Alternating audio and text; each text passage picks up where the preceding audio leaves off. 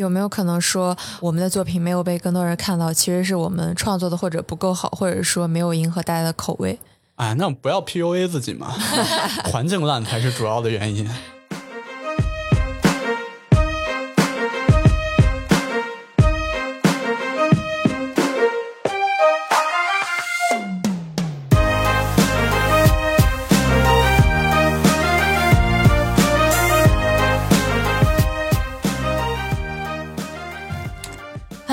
听众朋友们，大家好，欢迎收听摘星，我是拉风，我是 ella，欢迎我们本期的嘉宾熊猫。哎，Hello，大家好，我是来自第七电台的熊猫。熊猫是我们的新朋友，同时也是第七电台的主播，所以今天算是串台吗？算一个串台吧，我也是第一次跟二位见面吧，可以说是。对，也欢迎大家去收听一下有台的节目，我还是很喜欢的，很接地气。嗯，对，之前的 slogan 就是“帝都西二旗，聊天接地气”，但是现在我们所有人都从西二旗搬走了。对，所以你们第七其实是做了个谐音梗吗？嗯，一开始是，然后后来就摒弃了，相当于。今天呢，我们想要来聊一聊熊猫的另一个身份，就是 vlogger。对对对，我是一个视频拍的很一般，现在拍的也很少，也几乎不怎么拍的 vlogger 吧。对，vlog 现在大家已经非常非常熟悉了，而且已经不仅仅是网络博主，我们身边的朋友啊，包括官方还有一些主流媒体都开始使用这样的一种表达方式。所以今天呢，我们就来围绕这个去随便聊一聊，闲聊一下吧，可以说是。对，那你们平时都会看 vlog 吗？我以前会看，但是我最近把微博和小红书给卸载了，因为我发现我刷社交媒体刷的太多了，我就想控制一下，所以最近看 vlog 是比较少。我现在看的还是挺，其实也不算多了，没有前两年多，但是还是有那么固定几个关注的博主吧，然后他们基本上每一期视频都会看，就是去关注一些优质博主或者比较有共鸣的博主。对对对对对。我现在基本上不会闲翻那种不认识的博主的 vlog 了，因为其实看多了之后会发现，大多数人拍的都没什么意思，就包括我自己。对，我不知道你们对 vlog 的定义有没有那么严格，就是像主播说联播，你们有看吗？就是新闻联播它的衍生的一个短视频吧，算是，就有一些主持人每天就会拍一些小视频，你们觉得那个算 vlog 吗？我觉得那个。不算对，因为呃，vlog 最初的定义其实就那天咱俩线下说过，就是 radio blog，就是视频博客的一种简称吧。对，所以我觉得它还是得更接地气一点。适合短视频是有一个分界的吧？对，你要看现在的这个社交媒体，你会发现它基本上所有的视频。它都能给你安一个 vlog 的标签对，不管它拍的多长，拍的什么东西，都加一个 vlog。对，但我个人还是偏向于尽量不要传达什么知识性的内容和世界观方法论吧，就尽量都不提。或者说，你看完这个视频之后，你千万不要觉得你学到了什么，因为大家现在生活都特别的焦虑和繁忙嘛，就是我不想在看一个轻松的内容之后。这个人还老想教我一点什么东西，放松一下，你还要动脑子。对对对，在我看来，如果这个视频它不能让我特别放松，我就不能认为它是一个 vlog。我更希望看到他生活里头发生了什么。对，就是对自己日常生活的一个分享。对对对，可以这么说吧。你的 vlog 主要是拍的哪些方面的内容？呃，其实我这两年已经拍的很少了啊。我今年可能只拍过两三个 vlog，然后前两天。发在 B 站上就也没有什么人看，我是一个很过气，然后就是风口已经很走下坡路的一个博主。我现在的 vlog 就是单纯的拍一点我最近会觉得有点意思的事儿。离现在最近的一期主体内容就是有看日落的那一期是吗？对对对，就有一天我一个人去了北海，我三点半打了个车，但是到北海已经五点十分了，但是这个路途还不超过十公里啊，非常近。当天就特别苦恼，但是那天天气特别好，就在北海看到了特别好看的日落，然后就把这个作为视频主体拍了出来，然后发了出来，什么也没讲，就单纯的就给大家分享一下我看日落这件事儿。在我看来，不是自吹自擂啊，但我认为这个核心就是 vlog。就如果换一个非常好的博主，他可能可以把这件事儿弄得比我精彩一点，但如果他想在这个基础上再传达一点什么别的东西的话，我觉得这视频就有点复杂，他就脱离了 vlog 范畴了。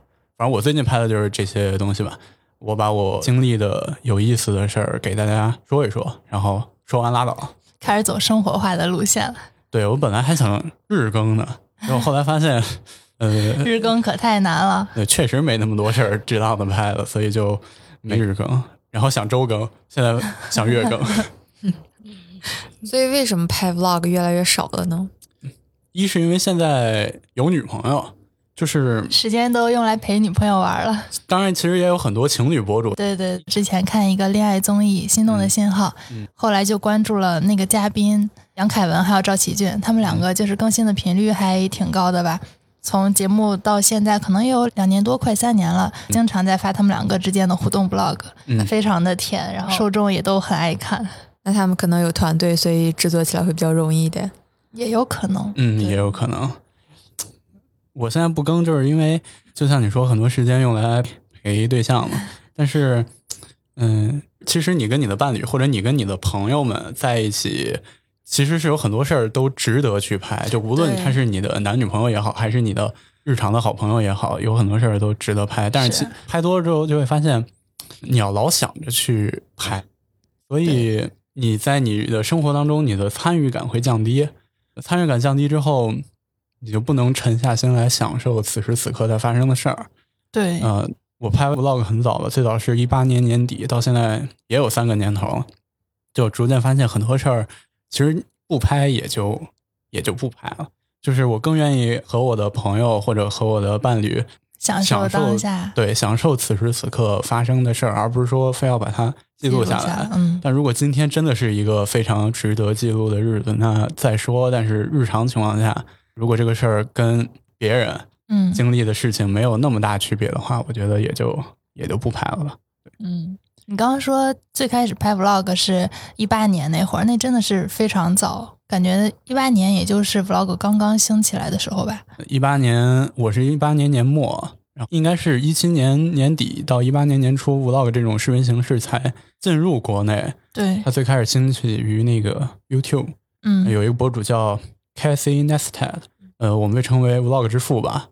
然后他他做的很早，然后也是他开始做，然后国内有人做搬运，才开始在 B 站上兴起，有这么一种形式，大家开始效仿。对，然后当时我正好在上大学，我又是一个特别不学无术的人，但是好在就是有一个自认为的优点，就是我在不学习的同时，并没有荒废时间，所以我当时就想应该干点什么，因为别人都在上课，但是我总是逃课嘛，我想应该把 逃课的时候干的事儿拍一拍。这个主题我还挺喜欢的。对，然后当时就是最初也是拿着手机开始随便拍，然后往网上发。那时候确实几乎没有人做 vlog，真是你随便传点什么东西都一两千的播放吧。对，我有翻你之前发那些视频，我发现就是你刚刚开始做这个 vlog 的时候，点击量就非常的高。我不知道那是后期累计上去的，还是一开始就蛮高。大部分就是传个两天就一两千嘛，就那时候。那确实。那时候 B 站在大力推这个内容。一九年的时候，我觉得一九年 Vlog 应该是 B 站整个在推的视频形式最主要的。当时 B 站官方也搞了很多活动，对对对，然后还有各种线下的沙龙、线上的一些奖励群，对对对。那时候我就跟很多朋友在做这个东西，然后也认识了全国各地的很多 Vlog 作者。我应该是当时这堆人里面唯一为数不多还在更新并且没有火的博主吧。还是可以的，我看有一些播放量还是蛮高的。嗯，也有一些自己比较喜欢的作品吧。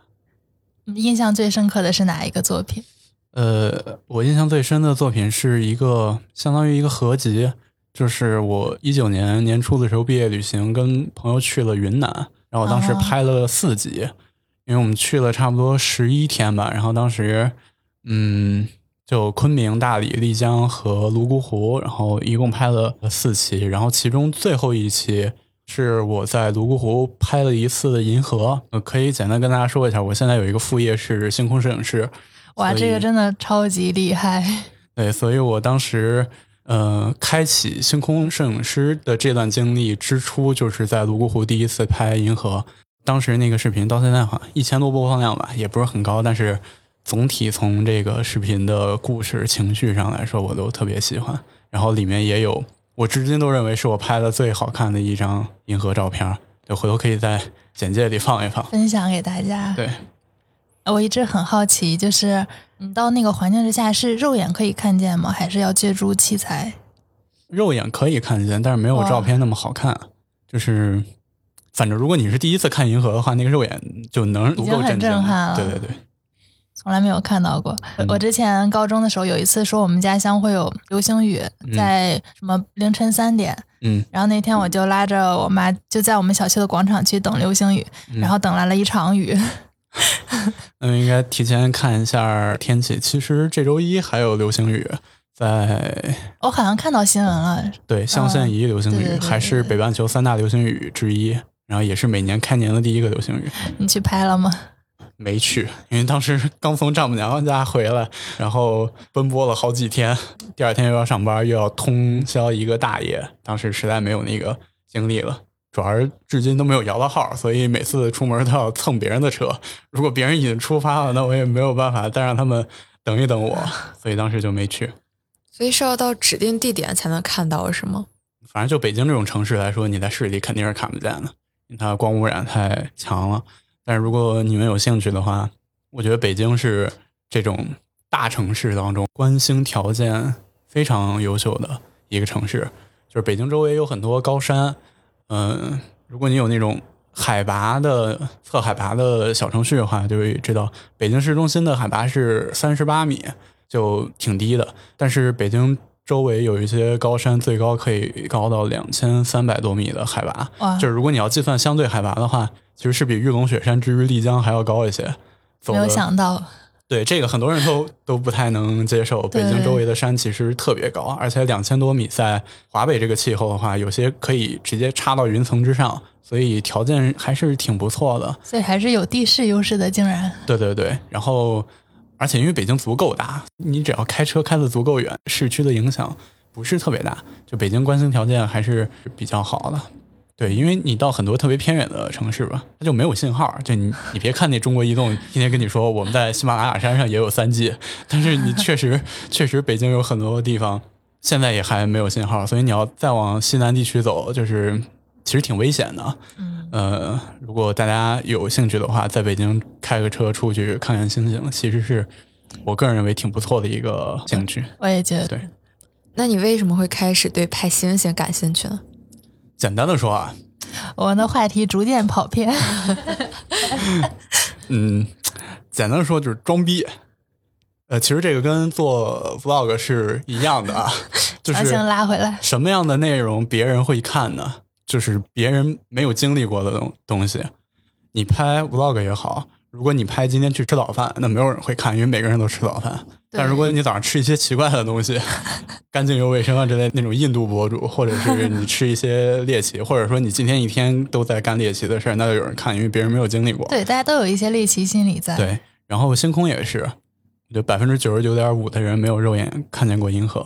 对，所以充满了想象。对，所以你第一次看到银河的那种震撼，在心中很难抹掉。对，我还记得我毕业旅行的时候。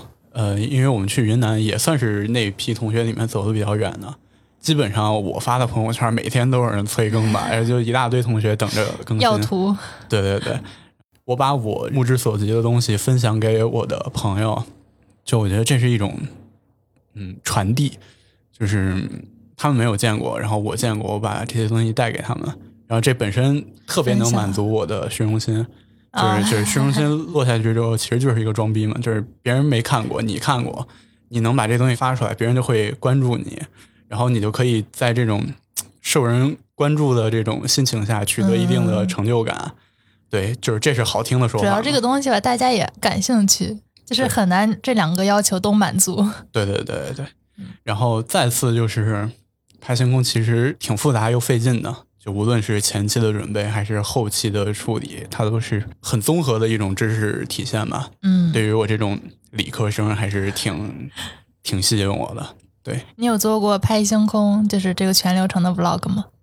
有有过教程，在 B 站好像也有个四五千播放，不是很高，但是有些人看，反正。对，我觉得这个还也挺有意思的。对我还在 B 站上做过如何远程录播课的教程。哦，对，我有看你做过挺多小教程的那些，包括拍摄呀、剪辑呀。对对对，因为有一阵子就自己不想更 vlog 的时候，你这个频道也不能空着吧，所以就会更一些教程啊什么东西。嗯，所以发 vlog 会想要被关注、红，或者说赚钱什么的吗？还是就是想分享？呃，最初肯定是想要红，嗯因为 vlog 刚进来的时候，你会发现其实那种很头部的博主，他拍的也好像没有很好。对对对，你会觉得，哎，这东西我也行啊，谁还拍不了啊？然后自己就开始拍嘛。当然，从事实上来看，就是我也没红嘛，对吧？我自己拍的也很一般，所以拍着拍着拍着就会觉得，哎呀，好像红不了。但是红不了之后，因为我本人也不是特别势利，我也不是说所有事儿都奔着非要红。然后我发现红不了，那就算了呗。但是我还是愿意接着拍一点，所以到了这个阶段就已经说不是想要赚钱或者什么。对，当然我也做过一些广告吧，但是做过一些数码产品，有很多厂商会给我寄点耳机啊什么的。但是我发现，还是给甲方爸爸做东西的时候就会失去初心吧。所以拍着拍着，就是广告也懒得接了，然后呃，频道慢慢就不更新了吧。对，所以接到广告是会实话实说，还是、呃，看看对方是什么厂家。我人生接的第一个广告非常有印象，特别大的厂是嗯 OPPO。哇，那很厉害啊！对，当时也是各种弯弯绕，经朋友介绍认识了 OPPO 北京地区的一个活动的运营。嗯他们当时正好要发新手机，然后反正一通交涉吧。然后他说 想请我到杭州去参加他们的发布会，然后哦给他们手机做一个评测。嗯这是接的第一个广告，特别喜欢整挺 OPPO 好。就越是大厂，你越是比较自由，说点什么都行。嗯，但如果是一些小厂，他可能就会觉得，哎呀，你这个地方我们还要卖，你这么说的话，都给我们产品冲击，你不能这么说。然后我说，那你们产品就就它就有这个问题啊，那你不能不让我说。然后他说，那那那，反正就是他会不想让你说那些缺点。嗯，我记得你还做过一期就是野餐春日零食，那个、啊那个算是广告吗？那也算广告吧，别人给我寄的零食。我做那个视频的时候，其实就已经开始不太想接广告了。那个说的挺实话的。对，如果如果你看了我大部分的视频，你会发现我几乎所有的广告做的都非常的烂，然后所有的非广告内容做的还算比较用心吧。我觉得，反正当然也要看那个产品本身的价值，很它要是很贵，那我就适当的多说一下。呃，零食这种东西 也也也不太想想说什么。然后跟那个厂家后续也没有什么别的合作，感觉他们好像黄了。他们有举报你的视频吗不？知道跟我做视频有没有关系啊？反正他们后来好像黄了。但我觉得你还蛮适合做科技啊、数码分享类的，感觉好像大家还比较爱看。呃，这个就不得不提到高中、大学的时候一个兴趣，就那时候有一个人叫王自如，不知道你们听没听说过？然后他是一个最初是一个公司叫 Zeller，呃，嗯也是一个做科技资讯相关的公司吧。就这个叫王自如的，当时还在香港读研究生，他早年做的工作就是苹果代购。因为香港那边进水货会便宜很多嘛，嗯。然后他就跟这个买家说：“我可以不收这个代购费，呃，嗯。给你买东西，但是有一个要求，就是所有东西我都要拆了用两天，然后他会拿这个，哦产品做那个视频评测，嗯。然后这个人可以说是国内数码评测的开山鼻祖吧，没有他就没有这个行业。”然后当时我也是一高中生，然后能接触的数码产品很少，但是男生对这个东西都很感感兴兴趣。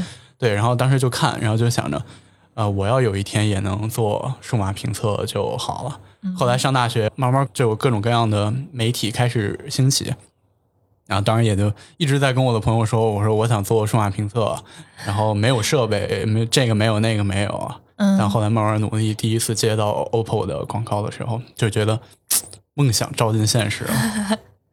我看你还做过像相机啊、三脚架啊、麦克风之类的，这些是你会主动去选择一些产品购买。呃，麦克风的话，应该是自己主动的吧，因为我高中的时候就挺想做一个电台，然后我从小学的时候每天入睡就必须要听广播，啊，然后不听广播睡不着睡不着觉那种，然后所以我当时就也想自己做一个电台，那时候应该是自己从闲鱼上淘了一个铁三角的麦克风吧，自己用了用，感觉还不错，然后就开始呃弄视频啊什么的。对，我看完之后有点被种草了。嗯那你落入消费主义的陷阱了。我们最近也准备入几个麦克风，我们录完节目可以交流一下。可以可以，所以你大学学的专业是什么？其实大学是学建筑学的，建筑学，对，那你这个跨界有点大呀。嗯，沉没成本挺高的吧？建筑学是一个，可能很多人不了解，它是一个和医学一样需要五年才能毕业的我专业。建筑学也是五年吗？对对对，需要学的东西特别多。建筑学是理科还是工科？我觉得算，我觉得算，工科。我觉得算工科和艺科的相结合。但其实，在学科分类当中，建筑学是基础学科。就是如果你是数学、化学、物理，就这些专业算理科；如果你是化工、机械什么的，就算工科。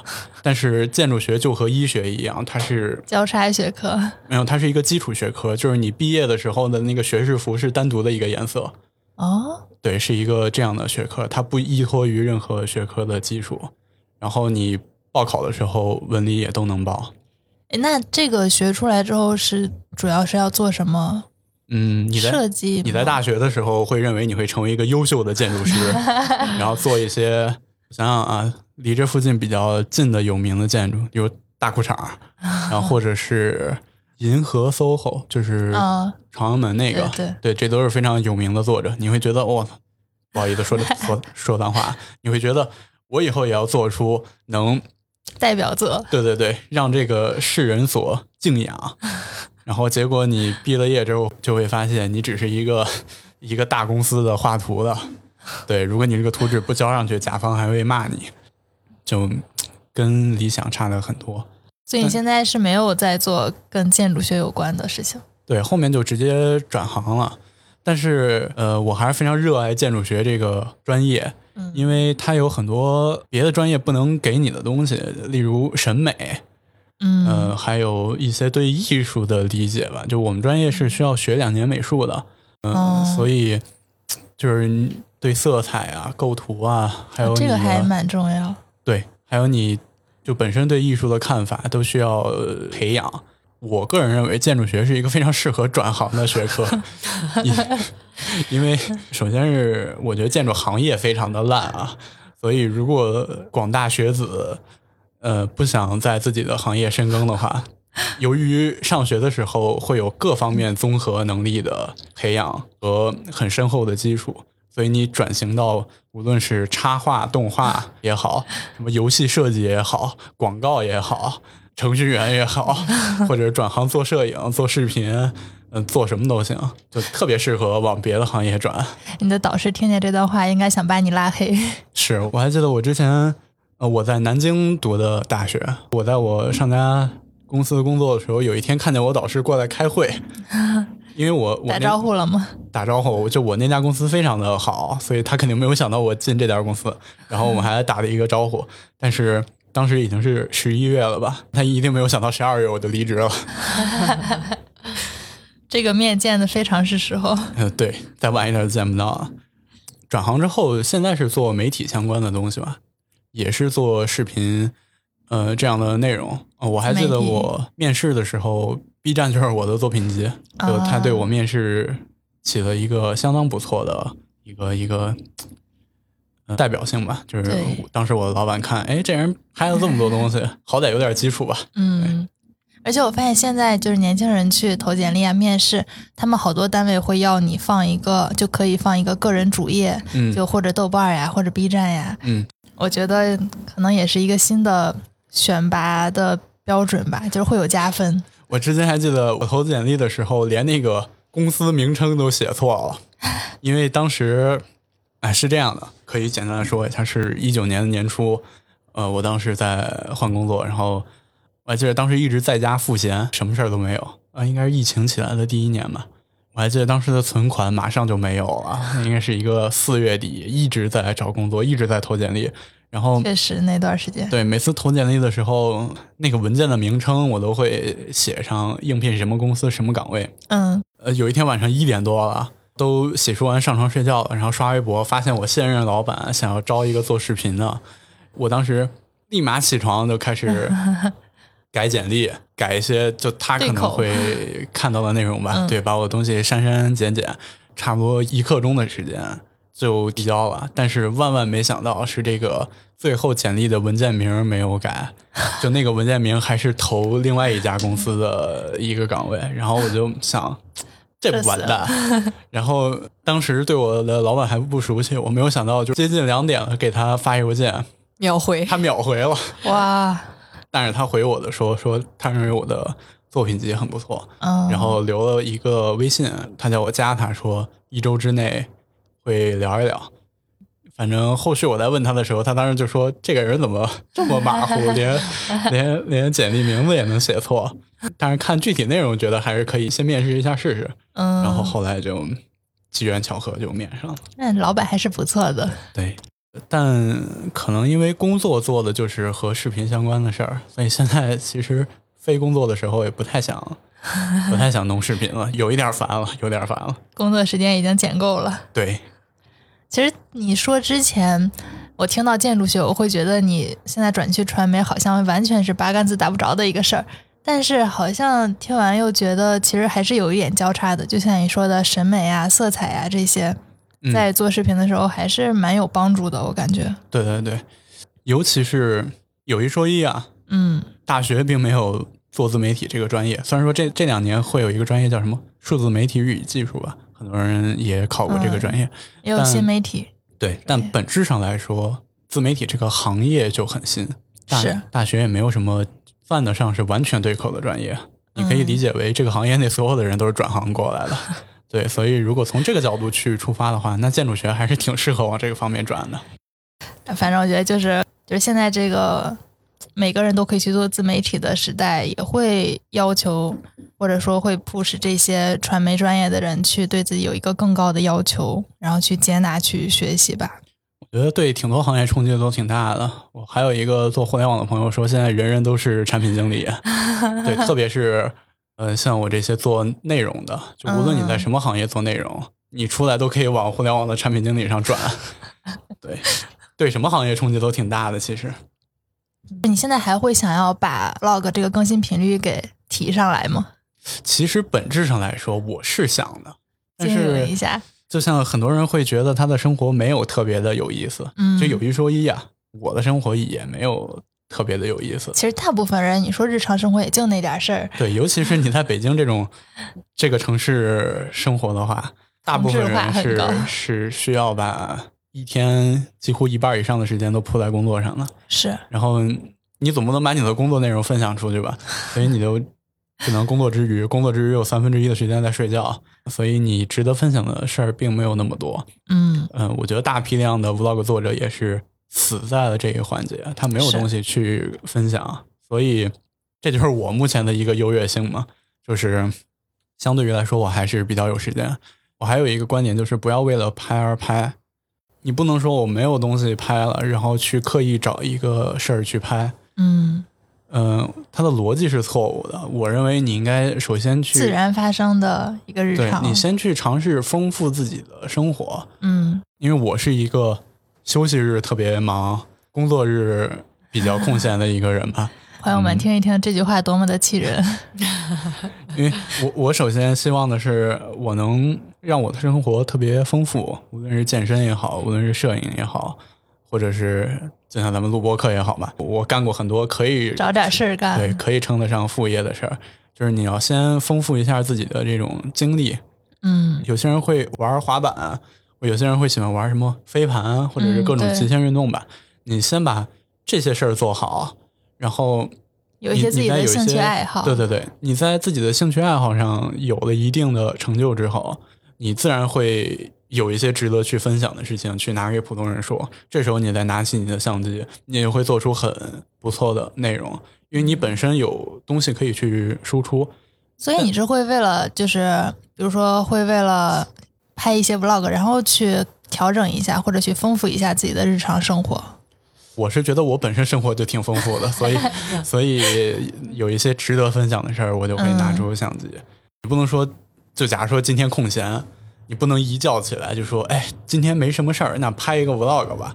那这样你肯定是拍不出什么内容的。嗯，你肯定是一觉起来拍一个无聊的一天。反正就是 反正这种东西肯定没有人看吧。嗯，但如果你是一觉起来，哎，今天去干什么？今天特别忙，今天要去参加一个攀岩。嗯，然后这时候你拿起你的相机，把攀岩这件事记录下来，那可能就会有很多人看。我觉得是这样的一个逻辑。嗯，那你面对镜头会有那种恐惧感吗？还是说表达自如、表现自如？我觉得我社交牛逼，就是我举着相机的时候是不太会羞涩，不太会羞涩的。嗯，对，可能因为我是北京本地人，我对于北京这个城市的节奏还是挺了解的。嗯，在北京的街头上。你干什么事儿都没有人会去在意，因为所有人都很忙，嗯，别人也着急去上班，或者每一个人都在拍 vlog，反正你在干什么事儿，别人都不太会在意，他们也没有空去注意你。我觉得很多 vlogger 不敢去拍摄，不好意思，或者说他们害怕镜头的本质原因，还是因为他觉得别人会看他，是他觉得，呃，你拿着相机的时候。别人会觉得你很怪，对他们会觉得，哎，大街上为什么会有一个人拿着三脚架，还举着相机？有些人可能还会有麦克风，那个麦克风还毛茸茸的。有些人就会觉得，那别人看我会不会很怪异，或者说我现在像不像一个傻子？但其实 内心戏太多。对，但其实没有人会注意你。嗯，还有很多博主在上海，我觉得上海更是这样一个城市了。就一九年的时候。走在上海大街上，十个人六个都是 vlogger，然后两个是那种摄影师镜头下的模特吧，剩下两个就是摄影师。反正就就在那种环境里头，大家都挺忙的，你不用担心有人会看你。嗯嗯。但是像你刚才有提到一个问题，就是你说在拍 vlog 的时候，你会就是会分散一下你对当下这个事情的享受呀，或者投入程度。嗯嗯。那你觉得这个怎么去处理这个事情？嗯，首先看我的拍摄目的是什么。嗯，就像我说，我毕业旅行的时候去云南，嗯，呃，我也不是无时无刻都举着相机的，因为你出去玩确实有特别多好玩的事儿吧，可能一天二十四个小时、十四个小时的事儿都比较有意思，但我也不会把十四个小时的事儿都拍下来。嗯，呃，我也会择优，就选择当中一部分值得拍的东西。而且其实你拍的多了之后就比较有经验了嘛，什么镜头基本上都一条过。哎呦！而且我不太推荐 vlog 这个东西事先写脚本，然后我也不太推荐一条没拍好再补拍。补拍，对我我就会觉得当时什么样就什么样，拍完之后能剪就剪，剪不了拉倒。然后，嗯，这个故事后期你肯定要自己加一些创作的成分嘛，然后配合音乐啊也好。然后剪辑手法也好，让这个事情变得完整就行了。同时，我还认为啊，故事不完整也是一个很 vlog 的一个特性吧，真实而自然发生的。对对对，它跟你的生活一样，很多事儿都不太完整。突然哲学，你只要把这个故事讲的吸引人就行了，你不用在乎它是不是说能完整或者连贯。就回答你的问题吧。如果这件事儿，我觉得它本身就我今天就一定要拍，那我就会在我的今天的日程当中专门设计那么两三段时间，然后我会在这个时间里头把需要拍的东西拍完，剩下的时间还去享受这个活动本身就行了。嗯，对。那就像你出去玩，会不会有那种？因为你每次出门如果都要带着什么稳定器啊、三脚架，其实还蛮沉的。嗯。但如果今天没有带，没有带相机，没有带三脚架。但是突然就很偶然的遇到了一个很美的景色或者什么事儿，会不会觉得，哎呀，没拍下来，好遗憾？这个事儿，我觉得我也是经历过一个阶段的。嗯，咱们一开始也说过嘛，就是我我们三个现在在录节目，但是我们的桌子上其实是放着我的 vlog 相机的，还出了一个设备。对，我现在拿出了我的相机，我一八年、一九年的时候就在用这个相机。这是你的第一个 vlog 相机？对，这是我第一个 vlog 相机。我在用这个相机之前，就是一直用手机。逐渐觉得手机一是手机加稳定器这个组合特别的反人类。我可能日常消息比较多吧，就那时候手机稳定器也不是很高级，嗯我会经常拍着拍着的东西，发现哎有人给我发了一条微信，我就把手机从稳定器上拿下来，然后回一个微信，再把手机放到稳定器上，然后拍两分钟，对方又给我回了一条微信，我就会觉得怎么会有这么傻屌的设备？然后我就说我不能再用手机了。而且这个稳定器，它你会发现很多稳定器收纳起来，即使它能收纳，它也是一个不容易收纳的工具。对，然后我就买了一个相机，用了这个相机之后，第一是画质啊、收音啊什么都好了一点，但是人总是不满足的嘛。我后来毕业了之后又买了一个索尼的微单，然后配了很不错的镜头吧，拍拍拍拍拍，发现相机有点沉，虽然它画质确实索尼的微单好像评价还蛮高的，因为它是最开始做微单的那一那一批。对它技术储备的挺好的，是，然后我当时就用那个拍，画质非常好，很有氛围。然后插上麦克风之后，收音也很好，但是会发现太沉了，就这个东西 又不满足了是吗？对太沉了。微单应该还好吧？微单算轻便的。嗯，当你在追求画质的这条路上越走越远的时候，你会发现能用的东西都不是很轻，至少在现在这个科技水平之下了。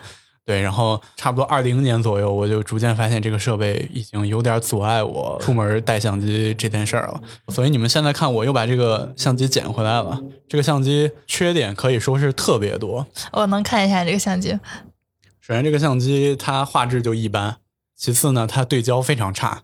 经常我自拍的时候，它永远对的是我身后的这个 这个风景，景对我的脸永远是模糊的。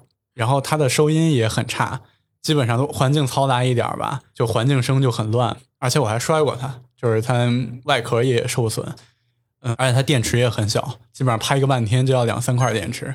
但是它最大的好处就是装在兜里就能走，需要的时候就拿出来。所以我现在就是会觉得，vlog 这种以故事内容为主的视频形式，拍到要比拍好更加重要一些。所以我现在觉得，其实手机也不错。我偶尔会有相机没电的时候，我也会拿手机。而且我看了很多的作品啊，就即使是 Cathy，他也经常用手机，他也经常会用运动相机，就是不不用太在乎画质。对、嗯我觉得 vlog 其实对技术的要求不是那么的严谨。对，我觉得 vlog 第一个就是这个故事有没有意思，嗯，第二是情绪饱不饱满。我觉得画质内容大于形式。嗯，对，我觉得画质可以说上是最后最后的一个一个标准吧。所以情绪是可以演吗？我一般不演，我一般靠音乐。哦对，因为可能是渲染一下可能是我跟这个风光摄影师的身份有关系。我比较喜欢拍一点儿美一点儿的画面嘛。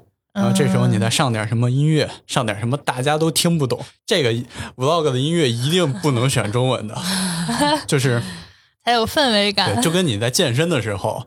不要听中文歌是一个意思，这个歌词儿啊不能听懂，一定要让他思维都在这个旋律上，对吧？不能让他听懂歌词儿唱的是什么，这样的话他才比较容易代入。我觉得选歌是一件特别难的事儿，因为你一个人的音乐储备量其实很有限，所以你是怎么能找到一个很适合这个情景、这个情绪的匹配的音乐？就我个人的这个视频节奏比较慢啊，如果我特别想拍一个嗯东西，那么我一般来说以我的个人风格，这个视频是比较抒情的。我有一个挺喜欢的歌手叫钟孝介，嗯，然后他给《海角七号》唱过啊主题曲，呃，他的那个演唱的形式叫演歌，是一种日本独有的唱腔，就是霍尊的那个卷珠帘也是这种哦。歌唱形式，我还挺喜欢这种风格。我有很多音乐都用的是他的，然后除此找到一个适合的歌手。对，首先是找到一适合的歌手吧，其次是找到一个你喜欢的这种音乐风格，嗯，最次最次就是你找一歌找一歌单，然后从上往下听就行了。我最开始做 vlog 的时候，我也不知道有什么音乐，那时候就打开 QQ 音乐，选一个适合 vlog 的歌单，然后从上往下听，听个一百首，肯定有有适合的这个音乐。以及后来我找到了自己特别喜欢的 vlog 作者，嗯然后我的风格就有点趋同于他，然后我会研究他用什么类型的音乐，再去找他的那些歌单。就其实现在音乐那么多嘛，对吧？找到一个适合自己的音乐其实没有那么难。然后当你拍的越来越多之后，你就有了自己的一个音乐风格的曲库吧，相当于到时候再从里头往外摘东西，就挺简单。所以你会自己囤一些歌吗？下载好的那种，建个文件夹，存个硬盘。对，现在会了。你再把这个按风格呀什么的文件夹分个类，就很好找了。对，那你用的时候版权是怎么弄呢？呃，理论上来说啊，就是肯定是不让用的。但是呢，因为我不够火，所以他也不会找我。如果他找我了，那本身对我来说也是一个流量的这个 这个这个体现吧。黑红，我觉得大多数作者都会面临一个这个问题吧。是。然后我会在这个视频的结尾或者是视频的简介当中提到本次视频用了什么音乐。当然呢，这个并不能规避这个知识产权的侵犯，只是一种 respect 的 体现吧。但如果你真的是一个比较红的作者，那就还是买买版权。比较合适。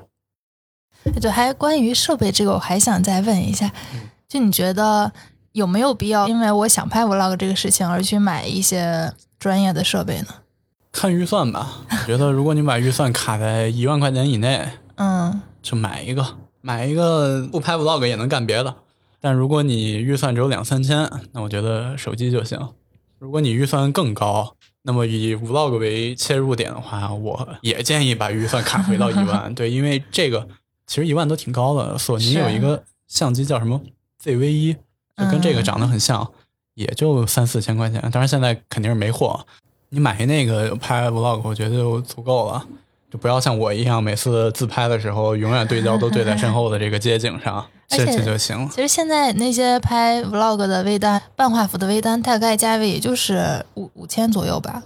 然后你再买买其他的什么麦克风呀，差不多一万内也可以搞定。对对对，那我觉得有一说一啊，一万块钱对于一个日常的人来说是一笔相当高的。开销了，是我觉得可以先拍两期试试，而且北京现在租相机是一个很方便的平台，你先租一个月，一千块钱找一个合适的设备租一个月，看能不能拍点东西出来。对，我觉得也是不要冲动消费，有可能买回来就是闲置了。对，或者你直接从闲鱼买一个二手的。这样，在现在的大环境之下，用半年卖了，可能还能赚点钱。我觉得像熊猫这种，就是从最开始的一个基础设备到后来的迭代吧，是按需求走的。其实是在你拍摄过程中发现，哦，我需要，我有这样子的需求，所以我才去更换我的设备。我觉得这种是比较理性的一种选择吧。嗯，对，这也是穷人最佳的选择。因为一开始就买不起那么好了，呃，当然就是设备在迭代的过程中啊，你就会像我之前一样，遇到设备画质越好，它就越沉，你最后总是要在这个总是要做一个二选一。对，好在我的相机在不拍视频的时候也有别的用处嘛，所以也不算浪费。对，但如果你是一个新手的话，还是要尤其考虑这个设备会不会限制。对对。那拍星空是不是要那种很沉的相机？很专业了，那对。拍星空以后可以单独聊一期。对，以后我们可以聊一聊这个。那你现在剪辑是用什么在剪？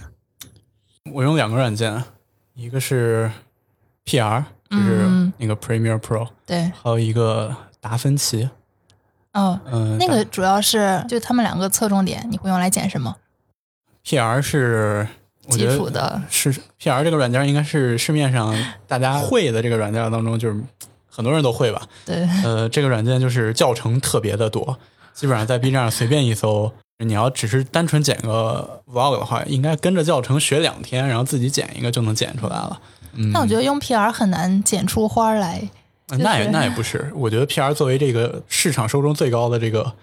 非线性剪辑软件，它还是有相当强的优势的。我是非常就是喜欢用 PR，也可能是因为只会用 PR，但是它就是没有那种什么贴纸库呀，或者就你要想要一些比较有趣的效果之类的，它是没有的。那你可能得用剪映。对，你要跟剪映比的话，那还是 我前两天第一次用了一次剪映，我发现哎呀，好好用，是吗？好用。对啊，为什么剪映真的挺好用的？你会发现字字节跳动的研发能力是真强。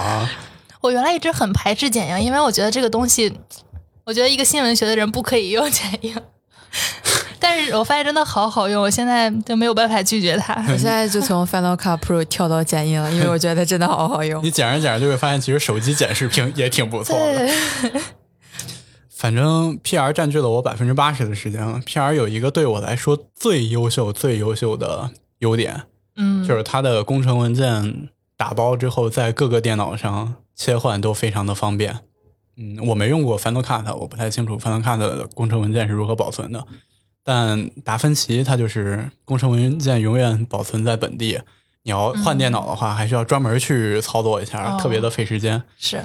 但是，嗯，我有两台电脑，一台 PC，一台 MacBook Pro，你是用苹果本剪辑吗？我两个电脑都剪，所以就很麻烦。但如果我用苹果本的话，我就只用达芬奇。达芬奇有一个对我来说非常吸引我的优势，就是它的用户界面特别好看，就是 竟然是个颜控。对你，你 PR 用的多了之后，你会觉得这个软件的 UI 它绝对是一个工科生做的，就他连他他 连理科生的审美都达不到。就你会觉得，就这个字体怎么那么丑？它的那个各级菜单怎么会就是如此的不好看？对我觉得，这个对于剪辑心情来说，其实影响非常大。但达芬奇就是一个，首先它这软件比较新，它的 UI 界面做的特别特别的好看。你说的我好奇了。嗯，你可以下一个试试。就是这不过这软件我买的是正版，因为它比 Adobe 的软件便宜很多，所以我当时就嗯买了一个正版。我用达芬奇最主要的原因就是它的界面很好看，我就只在用苹果本剪辑的时候会用它，然后它导出的速度也很快，要比 PR 要。就是他们编码的这种流程是不一样的，所以各有导千秋吧。出速度快，这个我觉得还挺吸引我的。对，其实对一个 vlog 来说，你可能剪成什么样都十几分钟就能导出吧。但啊，是，那倒也是，不会很长。对对对，我没有用过苹果本，但是我听说苹果它自带的那个剪辑也非常好用。就那 iMovie 是吧对？对对，我觉得苹果本有一个得天独厚的优势，就是它没有什么游戏可以玩儿，所以你不至于剪着剪着剪着打开了什么 Steam 平台啊之类的，跟你的二三好友来一把游戏，就不会有这种情况。提高剪辑效率。对，而且说一个当下人群比较装逼的事情吧，就你要用一个苹果本啊，你可能会拿着它到一个环境非常优美的咖啡馆 去一边剪辑一边喝咖啡。然后，如果你要拿一个 Windows 的笔记本啊，你就不会有这个流程，你可能就会在家待着。那剪着剪着呢，就会往床上一躺。就这种事儿，它虽然非常的，这是为什么呢？就我这个理论虽然非常偏，虽然非常怪，但确实会很影响你的工作效率。嗯，工作环境还是很重要的。对对对对，我觉得我有点苹果的脑残粉，就是你你是看到它的产品，触摸到它，你就会觉得它好精美。嗯，对，我觉得它的美学设计确实还是很值得学习。对你要是把苹果本拆了，你更会发现你不想用别的电脑了，因为它的那就是得益于乔布斯当年的设计理念，它是一个在你看不见的地方也设计的非常精美的产品。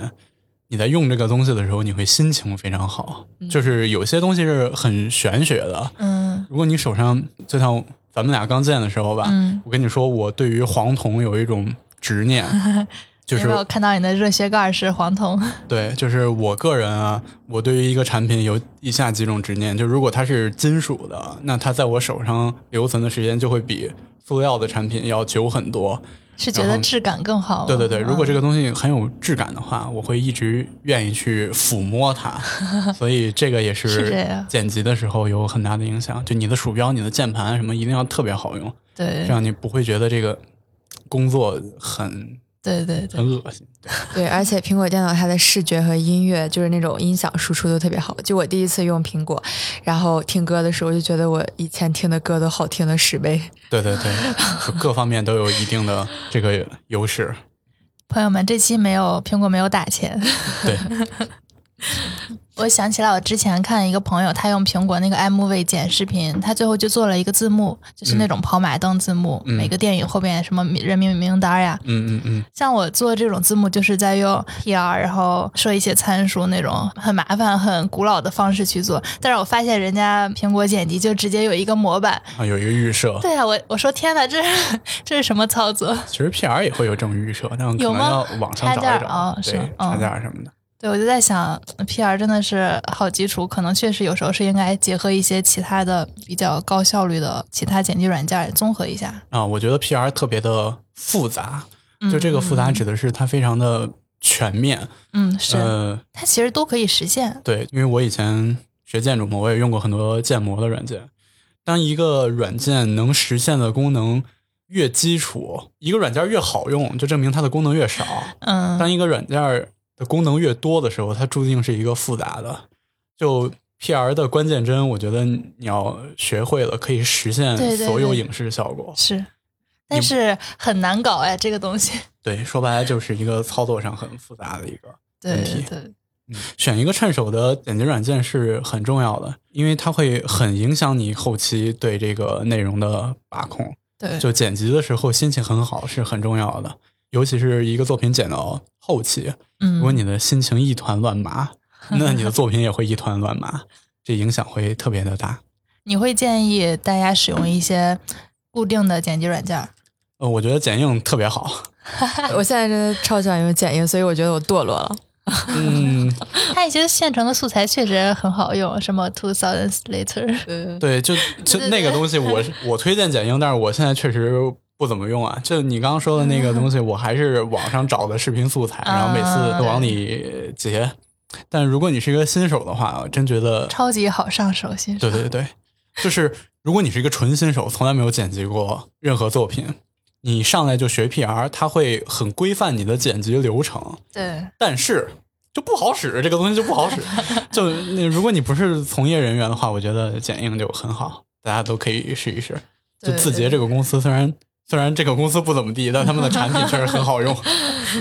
除了那个剪辑，然后我前段时间还发现他们会分享，我的相机是佳能，就是他们会嗯分享一种滤镜之类的东西，嗯，就你直接把它设置成你的自己的参数，你下载进去，然后导进去，你拍的视频就有一种特定的风格对，就你后期也不需要调色，也不需要干嘛。对，那个东西叫 LUT，就你自己固定拍摄习惯，然后找一个自己喜欢用的 LUT，真的是特别省事儿。因为我现在我也懒得调色，说句实在话，就调色挺挺费功夫的。嗯，是，嗯，就不如不调，嗯不如网上直接下个预设。呃说的再接地气一点，就是套个滤镜嘛。对嗯就有些习惯虽然不耻，呃但是很好用很好使。对，对，尤其是我觉得作为非专业的作者，嗯，效率是第一位的。对，而且对于一些就是可能只是想记录一下我自己的生活呀之类的，嗯那其实完全够用了。像这种，啊，你说这个记录生活，嗯我，觉得 vlog 的根本就是真实，就是对真实生活分享。我当时做 vlog 的时候，我也是觉得，我想让我十年、二十年之后吧，再回看的时候，在回看的时候，对，就是立马能勾起当时的那个回忆。对对对，所以我很多内容我不喜欢补拍，然后不喜欢做脚本，也是因为我想还原当时的那个真实。就我不知道你们刷 B 站的时候喜不喜欢看那些沙雕视频，或者那种什么 几个百大博主、几个好几百万粉的人凑在一起。我特别不喜欢这种视频形式啊，因为我觉得这个视频在它十年之后嗯再回头看的时候，会觉得这个视频。没有任何存在的价值，嗯当然这是我个人的一种偏见啊。但是我就希望我的每一个作品都是我老了之后再回头看的时候，我会觉得当时很有价值。对我还有一个迷思，就是说，比如说我们学画画，你觉得、嗯呃那种彩色的画，可能你看起来更加赏心悦目，所以你就跳过了素描。就像我们剪东西、拍东西，可能我们有滤镜，我们有剪映，我们有那些各种各样的效果。但是你想往上走的时候，是不是你还是得回头说把 PR 学好，或者说把摄影学好？呃，就这个我刚刚也提了嘛，要看你怎么看待拍摄这件事儿了。就是如果你想深耕的话，那么打好基础是非常重要的。但如果你只是浮于表面，或者说我就单纯想记录一下今天到底干嘛，我以后不想成为一个优秀的导演，我也不想成为一个优秀的剪辑师，那套个滤镜没什么不好的，就效率第一嘛。但如果你想你想要什么，对，还是如果你是结果导向的，那也可以直接套个滤镜。但如果嗯要享受过程，或者说你要提升整个个人的这种价值，那么打好基础还是挺重要的。嗯，对是因为这个就像你说套滤镜吧，滤镜的风格往什么方向走，取决于你对色彩的这种了解。说的再接地气一点，你起码知道那个曲线，你往上拉和往下拉应该是一个什么样的变化。对对对，嗯是什么样的变化？如果你这些你没打算去了解，那你就套个滤镜。对，就还是我说的，看你愿不愿意往专业方向走。对，而且我觉得，如果你是想要发展 vlog 这个方向，你是要每一期稍微有那么一点进步，或者你要知道自己问题在哪儿，或者想要增加一些什么样的内容效果。就比如熊猫，我看有做一个片头。对对对，对这些就都算呀。那片头里面还有航拍素材是买的呢，因为当时上当时上大学的时候就没有无人机啊，然后但是现在有了吗？现在也没有，因为北京不让飞。对，有了也没用。呃，航拍这个东西，我觉得特别能增加。对我一直很想拥有一个无人机。对，因为这个说的装逼一点啊，你的每一 个 vlog 的素材其实都是一个人的视角。对。但是航拍它是一个天的视角。对。就它会给人那种特别不一样的视觉。对，或者就像你把相机放低，就拿那个 U 型稳定器低着走，也是很不一样的。对。然后我当时就想，我的片头里面一定要有一个航拍的素材，但是我又没有无人机怎么办？然后我就找一个素材网站，花了重金。二十五买了一个航拍片段，然后加到了我的片头里。对，我觉得那片头做的还是不错的。哎，那个片头还是集合了很多很多的素材内容，嗯，对对对，北京下雪之类的这种。你觉得在现在这个互联网环境下，做 vlog 是一个高门槛还是一个低门槛的行为？我觉得你做 vlog 肯定门槛很低。我刚也说我们，人人都是产品经理，每个人都可以把自己的东西拍出来。但是如果你想把 vlog 内容拍的很有趣、质量高的，对你肯定是一个门槛很高的这个事儿吧？因为，嗯，你可以理解为把 vlog 做好看，相当于你自己就是一个出色的导演和剪辑。嗯，你找到一个招聘网站上搜一下导演，你会发现大公司给导演开的工资 也也不低。对。而且，就像一开始说的，你比普通人的生活过得过得更有趣，已经是一个挺高的门槛了。嗯，对，所以我觉得做 vlog 是门槛很低的，但是拍的好看是门槛相当高的。对，对我自己也卡在这个门门槛之之后了。其实，我以前也是有想过要拍 vlog，然后我自己去拍的第一条 vlog 是在英国那边读研快毕业的时候，我就突然有一天想。哦，可能我挺多年之后，也许会很怀念这段时光，就是单纯的想记录一下我这一天从早到晚都做了什么事情。嗯，然后就拿当时一个很老版的小米手机。就拍了自己的一天，嗯，回来之后也很偶然的有在拍一些其他日常的 vlog，嗯，但是我发现就会面临一些问题，比如说每次拍完有大量的素材，你去取舍去筛选是一个非常耗费时间，嗯，然后包括你到底要拍什么主题，拍摄的运镜手法，还有你的剪辑节奏，都还蛮难的，所以我觉得。人人都可以拍 vlog，但是你想要去拍出一个优秀的作品，还是非常难的一个事情。嗯，是，这是毋庸置疑的。就是大多数人看世界的这个角度都是一样的。对。所以你想从中脱颖而出，本身就是非常难的一件事儿。是。但是我觉得，嗯，二零二二年了，如果你是一个新人的话，我已经不是很推荐做 vlog 了。就这个东西，各个平台都已经饱和了。就。没什么价值，其实各个平台都不太推了。怎么说呢？纪录片永远不是电影院排期第一最多的那个 是那个种类。你做 vlog 也是大概率是不会回本的。对，它其实已经过了最热的对对对。我觉得都不是说下坡路，就这个玩意儿现在已经 已经在山脚了。我觉得它已经变成了视频的某一个某一类吧。对对对，就是视频的。反正你传 B 站的话，你是新人，基本上也没有人看了。对，所以如果你是新入行的话，我已经不太推荐把这个事儿当成一个正经事儿做了。嗯，对，它既浪费时间，也不会有结果。那你说，现在假如有人想要做视频向的内容，嗯，你会建议入场哪一类的视频？呃，这个我就觉得做科普非常的合适。呃，并不是因为我个人是从业人员，是不是因为这类的做的人比较少？呃，那也不是比较少，其实现在做知识类的内容的人挺多的。但相对于日常像，可能这个。会筛选掉很大一部分，需要一定知识储备啊之类。对，我就是觉得他，因为他需要一定的知识储备，对，就可替代性就每一个人如果在自己的行业深耕能有个五六年吧，嗯，他都会有一些在外人看起来非常值得分享的内容。就你把这些拍下来，虽然说知识类内容有一点说教的，嗯，这种意味在。可能很多人不愿意去看这类视频，但是它还是挺有价值的。嗯，像你的 vlog，你会希望别人看完之后有什么样的感受？嗯，我我希望他能跟着我的情绪走，就是我开心的时候希望他也开心，我难过的时候希望他也难过。其实就是这样嘛，我根本不想着他能从我这儿获得什么，嗯，就是我就觉得 vlog 是一种陪伴，嗯，我就希望他在这短短的几分钟之内能让他不劳累，能跟着我的视频把我的经历过一遍就可以了，我没有什么别的想法。嗯，按你来说，像一八一九年是 vlog 最红最火的一段时间，嗯。嗯，我曾经以为可能过了二零年吧，嗯，vlog 这个事情就会渐渐的淡出人们的视野。但是我没有想到的是，到现在它已经变成了记录生活的一种常态吧。包括我身边的朋友呀、同学，拍个 vlog 就是非常常见的，对，非常常见的一个事情。对，因为科技在进步，因为设备的发展越来越小巧，对，可实现性对很很强。对，手机的画质越来越好，就是对这个事情推动的一个重要因素。对，哎，说到这个，我的手机还是五六年前的手机，所以我一直没有用手机拍过 vlog，因为实在画质太渣了。换一个吧，五六年的手机也也应该换了。是，嗯。所以你们觉得人们为什么会热衷于记录自己的生活，记录自己身边发生的一切呢？感觉像是一种天性一样的东西。可能因为正常人都不写日记。但是他又想记录点什么，所以说录个视频吧，还是挺好。那我可能是一个不正常的人，因为我有写日记的习惯。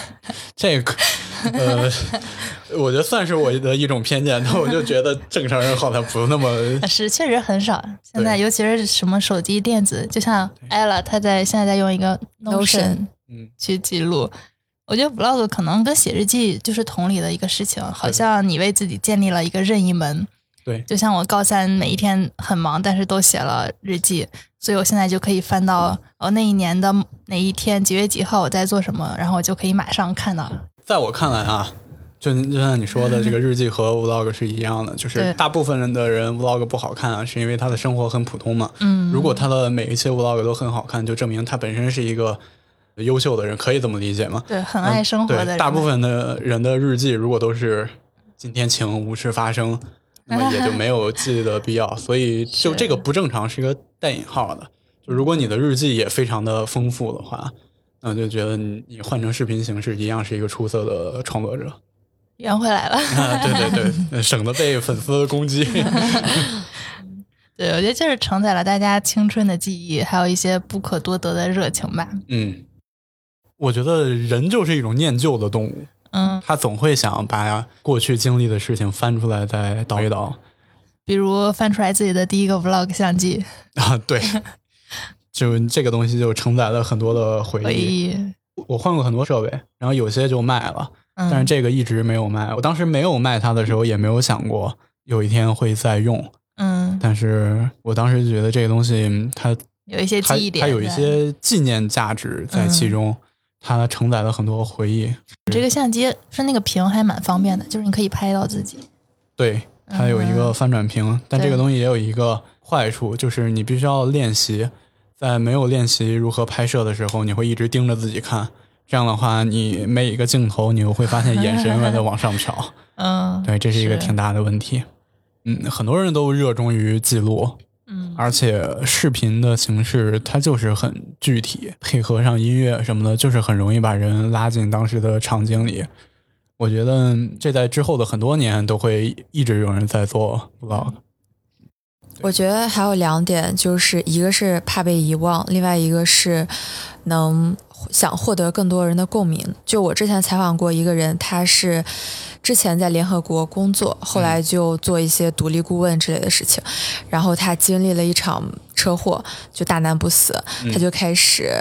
拍摄一些纪录片，做一些视频，然后他就说，可能你某一天你可能就死了，但是你上传到网上的这些视频什么的记这些记录还会在，就互联网可能会帮你记得。然后这些东西传播出去之后，可能就那么几百个人给你看，一两个人给你点赞，但是他们会让你有一种感觉，说有人知道我在这儿。嗯，对对对，我最初也是想，就我想给这个世界留下一些东西。痕迹。对，其实我最初在做播客的时候也是这个想法，就是我会想，一是我很多年之后，二是就是我死了之后吧，还有人可以通过一些作品能去了解我。对，之前不是有一个什么说法，就是说人的死亡是有几个阶段的，哦，我想到《心灵奇旅》，就是被遗忘是最后的一个阶段。对，可能所有人都不想真正的死亡，都不想被人遗忘，所以他会想着用一些手段去在这个世界留下点什么，对，一直留存下去吧。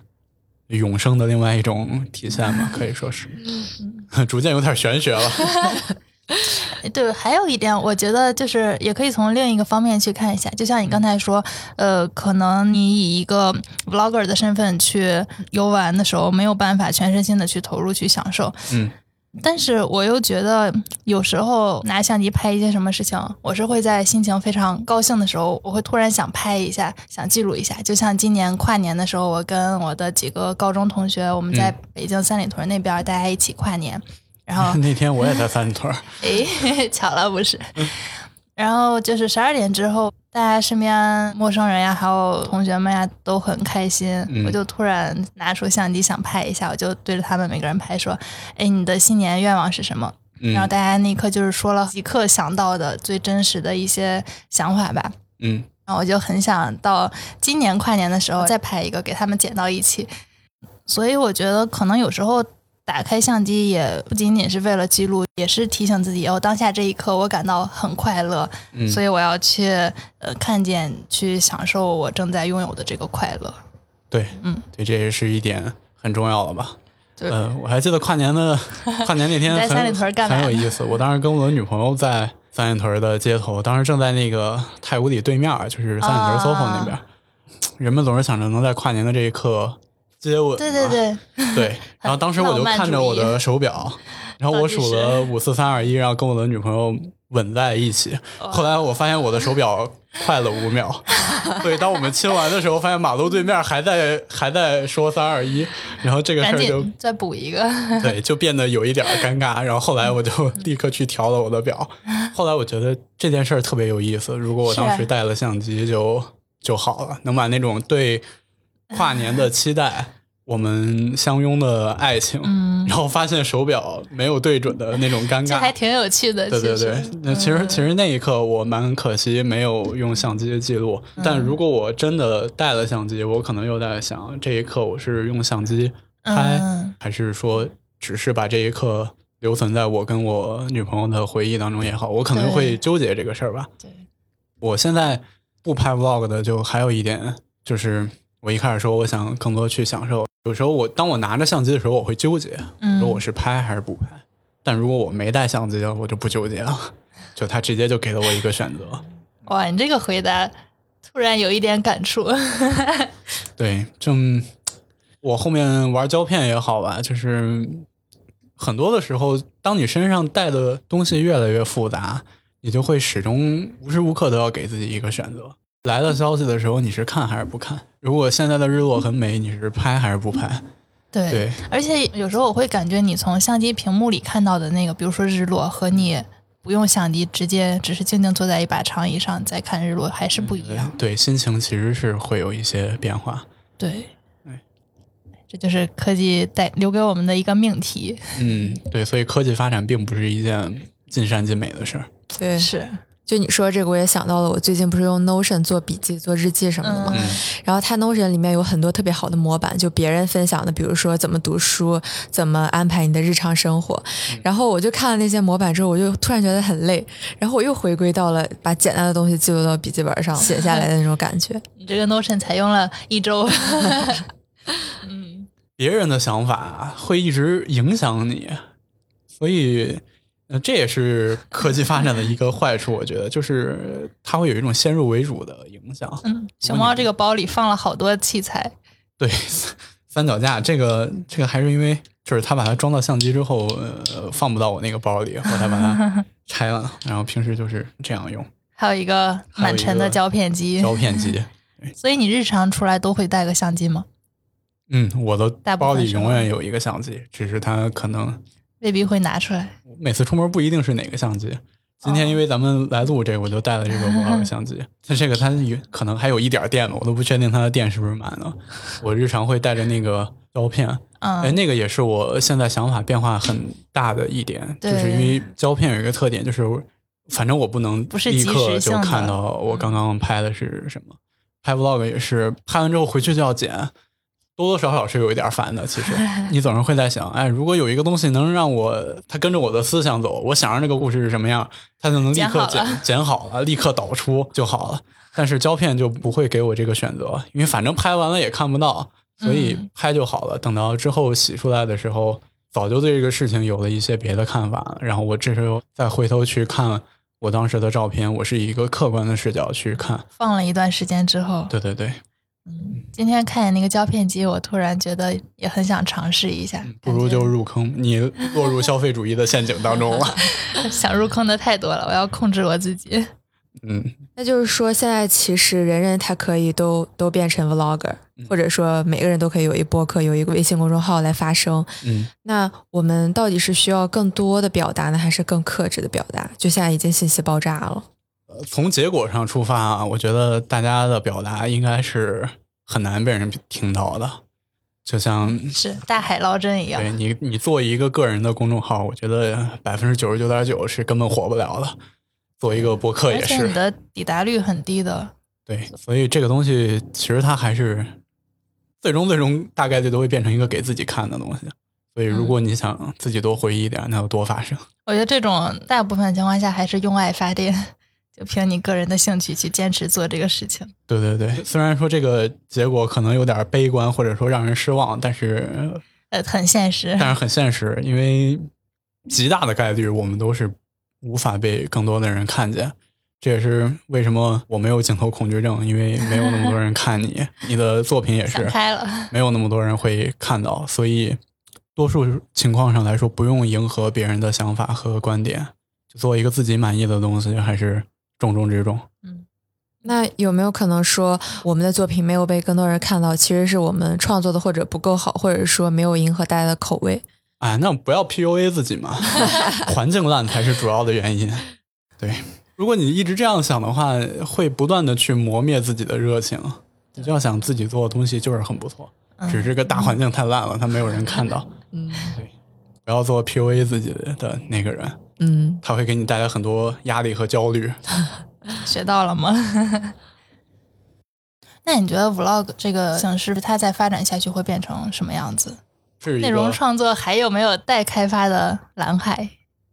我觉得单从 vlog 这个角度来说，现在就已经是它的样子了嘛。嗯，对。如果你不考虑内卷的话，因为其实现在 vlog 内容已经内卷的很厉害。我觉得他现在内卷体现在就一些主流媒体都开始做 vlog 的内容，对，像央视呀什么啊，官媒下场之后，对于 对呀。这个普通的创作者是一个降维打击，很难受。前一段那个就是不马上冬奥嘛，王冰冰拍那个 vlog，就是用什么荣荣耀六零还是什么那个手机，嗯，官方开始做 vlog，我觉得哇，这真的是。对，我觉得王冰冰，王冰冰拍什么都有人看。对，我觉得这个跟拍 vlog 的人有很大的关系。对，嗯，我我都没看过他的 vlog，我也几乎 几乎没看过王明明的作品，但是。他进 B 站第一天就四百万粉这件事儿还是没法比，没法比。Vlog 在当今或许它已经算不上一个很新的事物，每个人都可以去尝试，但是前提是你要做好为之持之以恒的准备，以及做好你可能并不会被太多人看到的准备。我觉得把你的想法变回写日记就好。是每一个事情都要有意义吗？那我觉得不不是。